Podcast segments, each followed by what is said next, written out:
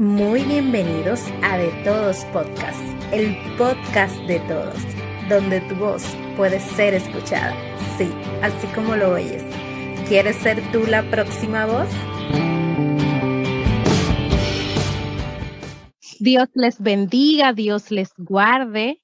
Gracias, muchísimas gracias por estar nuevamente con nosotros en otro episodio más de nuestro podcast el cual vamos a dedicarlo a hablar sobre la reforma protestante y algunos otros temas que surgirán de este. He dedicado este episodio a este tema porque como estamos a 31 de octubre y eh, se conmemora el Día de la Reforma Protestante, en otros países también se le conmemora el Día del Cristiano, el Día de la Iglesia, así sucesivamente. Pero este tema no lo voy a hablar yo sola. Tengo un invitado muy especial, nuestro querido hermano Michael Shepard, que también tiene un proyecto igual a este, el cual se llama Reformando tu mente.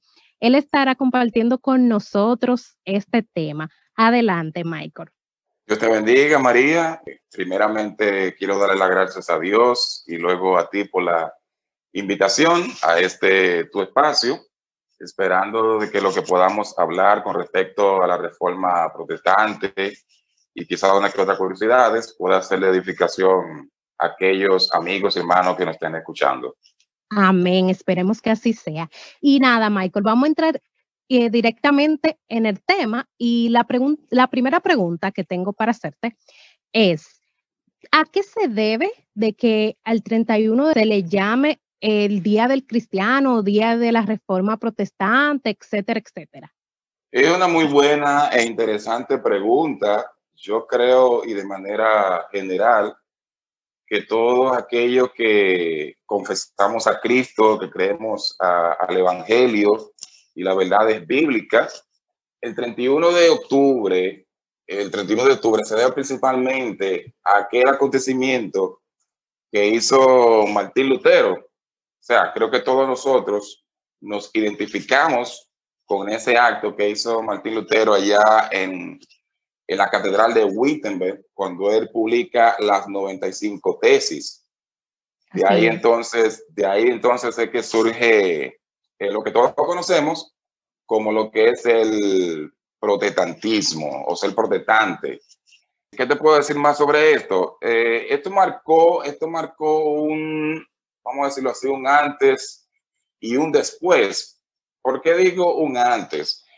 Eh, muchos de nosotros no hemos familiarizado con Martín Lutero, pero si vamos para atrás en la historia, eh, María, ¿tú sabías que habían protestantes antes de Lutero? Sí. Te hago, te hago esa pregunta. Sí, sí, claro. Eh, la historia de, en el cristianismo y todo eso, hay, antes de él habían otras personas que profesaban esa fe. Y tú sabes que antes de Lutero, eh, solamente voy a dar quizás dos referencias a algunos protestantes o reformadores. Por ejemplo, tenemos el caso de John Wycliffe y también tenemos a Juan Hus. Tú sabes que en el caso de John eh, uno de los aportes que él hizo a la reforma es que él tradujo la Biblia al inglés. Y otra de las cosas también, otra de las cosas también, sí, fue un, buen aporte realmente muy, muy interesante por parte de él. Y otra de las cosas que él también dijo, o más bien de las cosas que él atacó, porque a él lo consideraron hereje. A él lo consideraron hereje el 14 de mayo del año 1415. Y oye esto, sus restos fueron desenterrados y quemados, pero su legado continuó preparando el terreno, oye, para la reforma que llegaría un siglo más tarde a Inglaterra. Tú sabes que estos reformadores, tanto como él, como, como Martín Lutero, como Juan Hus, ellos fueron confrontados por la verdad bíblica, como pasa el día de hoy, ¿sabes? Y al ellos recibir, y al ellos recibir eh, vamos a decirlo así, esta iluminación de parte de Dios por las verdades, fueron tildados de Por ejemplo, eh, ella ha citado a Juan Hus Tú sabes que Juan Hus fue un sacerdote, fue un filósofo y fue un profesor. Este había recibido influencia del trabajo de John Wycliffe.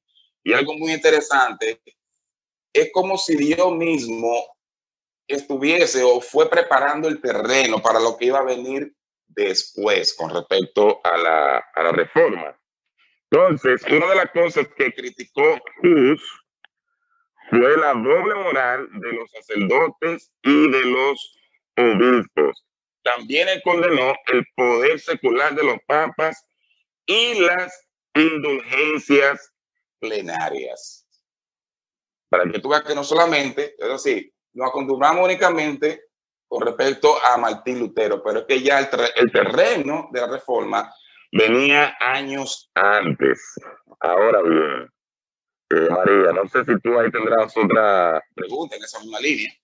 Sí, porque como se dice, eh, obviamente, como tú mencionas, habían otras personas que estaban en ese mismo, en ese mismo terreno, o sea, para que luego el protestantismo o la reforma se expulsara o se abriera camino. Pero en nosotros como que siempre nos enfocamos en Martín Lutero. Entonces, ¿por qué tiene tanto como tanta resonancia solo Martín Lutero y no sé, como que no se va más profundo en ese ámbito? No sé si tú tienes como una opinión. Tú sabes que lo de Martín Lutero fue a ver cómo te lo puedo explicar. Fue el detonante. Ok. Fue el detonante. Tú sabes, como yo decía hace un rato, Dios iba preparando el terreno, iba allanando. Entonces, cuando llega, cuando surge Martín Lutero, por allá por, por los años 1500, 1517, por allá, tú sabes que algo interesante con Martín Lutero es que Martín Lutero, cuando él coloca las 95 tesis, no era en sí para dividir a la iglesia, pero ¿qué pasa? Lo que Martín Lutero había publicado en esa tesis removió, sacudió los intereses de la iglesia romana en aquel entonces. Es decir, las verdades que Martín Lutero había publicado en esa catedral estaban afectando a los intereses de ese sistema eclesiástico. Y ahora bien, eh, Michael, no sé si tú tienes como para que nos hagas un pequeño resumito, como de, qué fue lo más importante de, de, esas 95 tesis que puso eh, Martín Lutero, que nosotros recargamos hoy en día, o, o más bien eh, profesamos esas, esas creencias o esos argumentos que él publicó sobre las 95 tesis, eh, lo que te puedo decir, 95 tesis, lo que provocaron eh, mayormente fueron el asunto de la, con respecto a las indulgencias.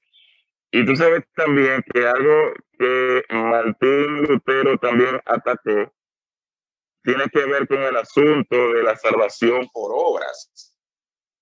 Y tú sabes que las indulgencias iban por esa, iba por esa línea. Entonces, eh, algo interesante con respecto a Martín Lutero, que Martín Lutero fue conmovido por la doctrina de la justificación por la fe. Yo creo, y a manera quizás de, de ir abordando un poco más con respecto a lo que tiene que ver el protestantismo, y algo o a una conclusión que yo he llegado, yo creo que todo aquel que cree en la justificación solo por la fe, solo por la fe, es protestante. Excelente, claro. Y para ya un poquito entrarnos en el tema ya del, del cristianismo, que el 31 de octubre se, se celebra el cristianismo. Tú sabes que muchas veces a nosotros se nos eh, pregunta en la calle. Por ejemplo, a mí me pasó que en una entrevista de trabajo me preguntaron de qué religión tú eres. Y yo le dije, yo soy cristiana, pero esa persona no se quedó como conforme con eso. Ella quería saber, eh, cristiana qué, o sea, ella quería un apellido para, para, para el, lo que yo le estaba diciendo, o sea, cristiana pentecostal o cristiana protestante o era eh, adventista, qué tipo de, de, religión yo profesaba. Entonces, esto me llamó mucho la atención porque muchas veces eh, nosotros como que no le damos mucho pie a eso, como que no le damos la, tanta importancia o relevancia. Con decir que somos cristianos nos parece suficiente y yo creo que realmente eh, nosotros deberíamos ser cristiano y puro y simple porque nosotros lo que seguimos a Cristo. Ahora bien, a la sociedad eh, quiere como, como el apellido a eso. Y no sé si tú me puedas hablar un poquito más sobre eso. Tú sabes que tú no eres la única eh, que tiene esa inquietud o ese interrogante. Incluso yo recuerdo en mis inicios, por allá en mi adolescencia, también me hacían la misma pregunta. O sea, soy cristiano, soy protestante, ¿cuál es la diferencia? También está el asunto de eh, cristianos evangélicos. Pero yo estoy, yo estoy de acuerdo con algo que tú dices. Yo creo que lo, lo más aceptable y lo recomendable es llamarnos cristianos realmente. Tú sabes que, y algo curioso, eh, cuando tú mencionabas el asunto cristiano pentecostés o pentecostal, tú recuerdas eh, cuando, se habla, cuando se habla del pentecostal o del pentecostalismo, eh, todos tenemos el, el, texto de Hechos, el capítulo 2, allá en Pentecostés. sí. algo, curioso, algo curioso, y yo espero que los hermanos no lo malinterpreten, pero el pentecostalismo no nació ah, en Pentecostés el día de Pentecostés, cuando descendió el Espíritu Santo. El pentecostalismo vino más tarde, vino años más tarde. Pero ¿qué pasa? Con respecto al, a, cristianos, pentecostales, eh, protestantes, algo curioso es que a los cristianos o a los discípulos se les llamó cristianos por primera vez y no se le llamó pentecostales. No sé si tú me sigues la idea. Claro, claro, exactamente. ¿Me entiendes? Es decir, eh, yo, yo estoy de acuerdo, yo no tengo problema con, con esos apellidos, como tú dices, o esas etiquetas, sino más bien que podamos eh, usarla de una manera que no nos cree un asunto como de superioridad ah, yo soy cristiano pentecostal o yo soy cristiano eh, protestante.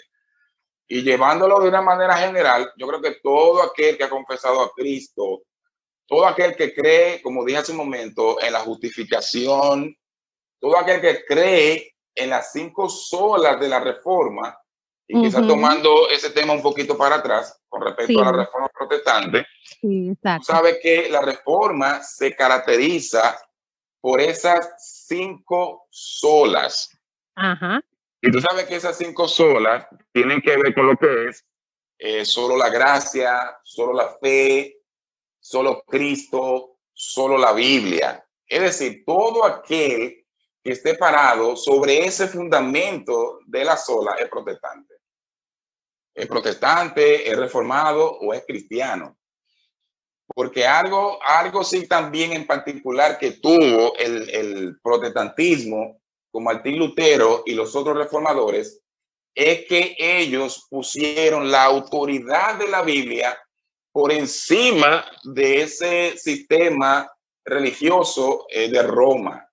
Es decir, el día de hoy, María y todos los que me escuchan, si hacemos eso de poner la Biblia por encima de cualquier autoridad, y lo digo con mucho respeto, sea pastor, sea iglesia, sea una tradición, si hacemos eso, somos protestantes.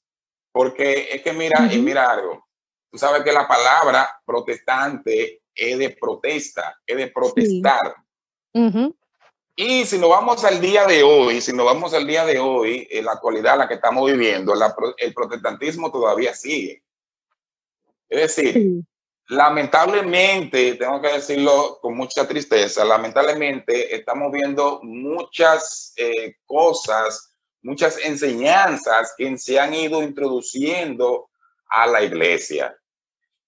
Y algo que siempre me ha gustado y siempre lo digo, cada vez que tengo la oportunidad, también lo, he hablado en la iglesia, es que nosotros debemos de tener eh, esa costumbre que tenían los verianos. ¿Qué hacían los verianos? Cuando Pablo llegó a Berea y cuando Pablo estaba predicando, los verianos, ¿qué hicieron? Ellos iban a la escritura. Oye, ellos iban a dónde? A la escritura. Y relacionando esto, lo relaciono con lo de la reforma. Yo de alguna manera pudiese decir que los verianos era un tipo de reformado o de protestante. Lo digo por la, lo digo por la solo, por la sola que dice solo la Biblia. Exacto. Es decir, que los, los verianos se fundamentaron en las escrituras. Y eso es algo, bueno, independientemente, si usted es pentecostal, si usted es reformado, eh, tenga la etiqueta que tenga, si usted confía en la autoridad máxima de la Biblia, usted es protestante.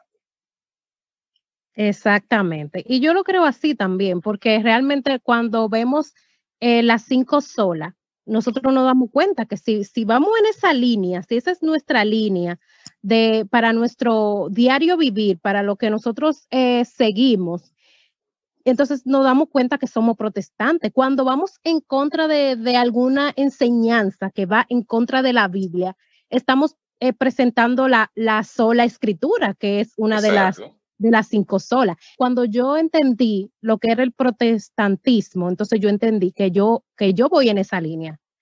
Aunque eh, yo entiendo que cuando uno va en la Biblia, uno va con lo que va la Biblia. O sea, si la Biblia habla del Evangelio, que lo habla del Evangelio y todo eso, uno va con eso. Si la Biblia habla de, del Pentecostés, que habla de cuando eh, los recibieron el don del Espíritu Santo, uno va con eso.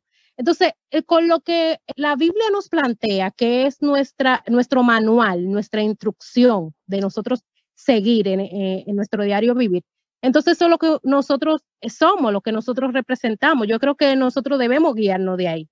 Es así. Con respecto a, a lo del Pentecostés, tú sabes que lo que caracteriza al pentecostal tiene que ver eh, el, el, bautismo o la manifestación del Espíritu Santo.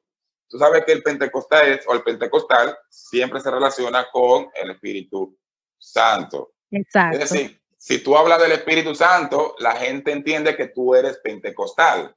Ahora, te voy a decir algo, eso necesariamente no es así. ¿Tú sabías?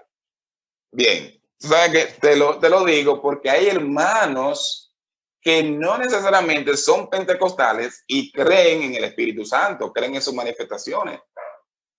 Es decir, que no es algo, el Espíritu Santo no es algo exclusivo de los pentecostales.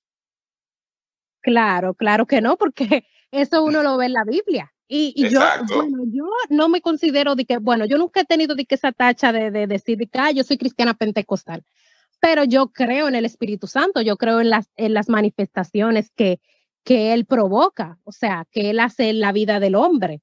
Yo creo en eso.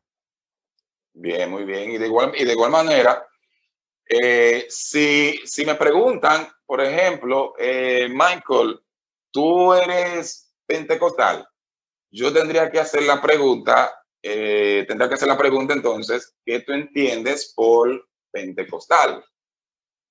¿Por qué hago esa, esa distinción? Tú sabes que hay pentecostales eh, históricos o clásicos que son aquellos, vamos a decirlo así, los discípulos. ¿Me entiendes? Tú sabes que algo curioso, algo curioso con lo del Pentecostés es que cuando desciende el Espíritu Santo sobre ellos y algo que identifica al movimiento pentecostal es el hablar en lenguas. Exacto. Ahora bien, y digo esto con mucho cuidado, nosotros creemos en la manifestación del Espíritu Santo, pero el Espíritu Santo no te saca fuera de tus cabales.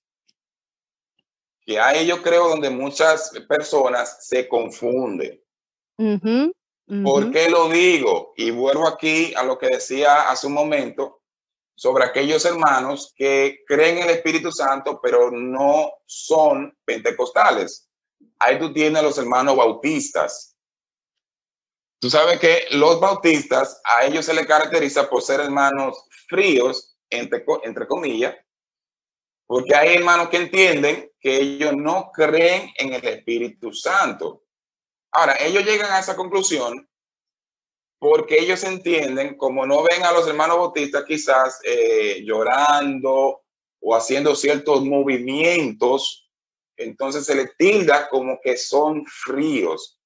Pero la realidad es que los bautistas sí creen en el Espíritu Santo, pero no de la manera como se ha presentado al Espíritu Santo y su mover el día de hoy. Esa es la diferencia. Entiendo perfectamente. Y nada, Michael, mira, si nos dejan aquí, nosotros podemos seguir hablándole de, Jesús y de lo que nosotros creemos y de nuestro evangelio y del cristianismo, pero de manera eh, simplificada, lo que podemos decir, como tú dijiste anteriormente, es que nosotros creemos en Jesús y tenemos un manual que es el que nos guía, que es la Biblia, y nosotros creemos que eso está por encima de cualquier, eh, cualquier creencia que haya por ahí en el mundo. O sea, si la Biblia lo, dice, o sea, si la Biblia establece una cosa, no puede haber una creencia que contradiga eso que, ya está escrito ahí. Entonces, eh, por eso es que siempre me he guiado por esas cinco solas, porque ponen a la Biblia ponen a la Biblia eh, en el lugar de que se merece, o sea, la escritura. Y también eh, vemos que somos justificados por fe, que no necesitamos ir a pagar nada por ahí para nosotros ser justificados. Entonces, eso es lo que nosotros como que debemos tener pendiente siempre que, que nos pregunten sobre eh, en qué creemos. Nosotros somos seguidores de Cristo. Así es.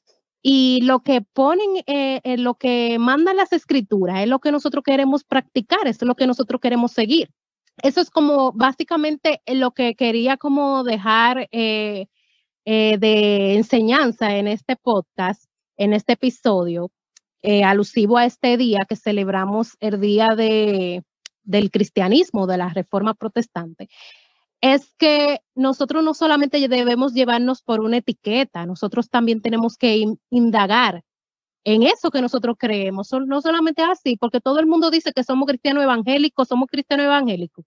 No, hay una, hay una Biblia, hay, hay enseñanzas, hay cosas que uno tiene que profundizar y, nosotros ver realmente qué nosotros creemos, en qué nosotros eh, basamos eso, esa que confesamos, esa fe, eso que nosotros seguimos. Y más o menos por ahí va la cosa. Y quiero agradecerle a Michael por estar con nosotros, por darnos de sus opiniones, su conocimiento en cuanto a este tema y ser como parte de, ese, de esa luz que nosotros necesitamos para ver las cosas también desde otro punto de vista. Y nada, Michael, gracias por estar aquí. No quisiera seguir hablando más, pero ahorita esto se vuelve una hora. y ya tú sabes, seguimos por aquí y no acabamos. Realmente eh, ha sido más que un placer el compartir contigo y poder hablar sobre estas verdades. Tú sabes que hablar sobre Dios, sobre la Biblia, siempre serán temas sumamente interesantes. Amén, así es. Pues nada, hasta aquí ha llegado nuestro episodio del día de hoy. Eh, Michael también tiene un podcast que habla también temas de teología muy interesante, así que les invito también a escuchar sus episodios. Te lo pueden encontrar en las plataformas en Spotify, en iBook, como Reformando tu Mente. También tiene un canal de YouTube que lo pueden conseguir también por ahí, que él habla de diferentes temas y en sus redes sociales como Michael Shepard que también pone artículos de interés, preguntas importantes sobre teología y siempre nos mantiene ahí nosotros dando cabeza en las redes sociales para uno eh, estar siempre empapado del tema de teología. Repitiendo nueva vez, me siento eh, sumamente alegre, sumamente contento de poder compartir contigo de hablar sobre, sobre esto, sobre lo que es la reforma protestante y esperando de que cada oyente, cada amigo y hermano haya podido meditar en todo esto y que no solamente se quede ahí, sino que también pueda seguir investigando. Que Dios los siga bendiciendo. No nos cansaremos de decirles que el Señor les ama y le quiere salvar, y si usted no le conoce, nosotros le podemos servir de guía para que usted le conozca. Todos los sábados traemos un tema edificante para usted y el próximo mes estaremos dedicando todo el podcast a la familia y traemos temas de importancia para todos nuestros oyentes nuestras redes sociales en Instagram y en Facebook como de todos podcast. Ahí no puedes escribir y contarnos cualquier sugerencia, idea o cualquier pregunta. Dios les bendiga, Dios les guarde. Hasta la próxima.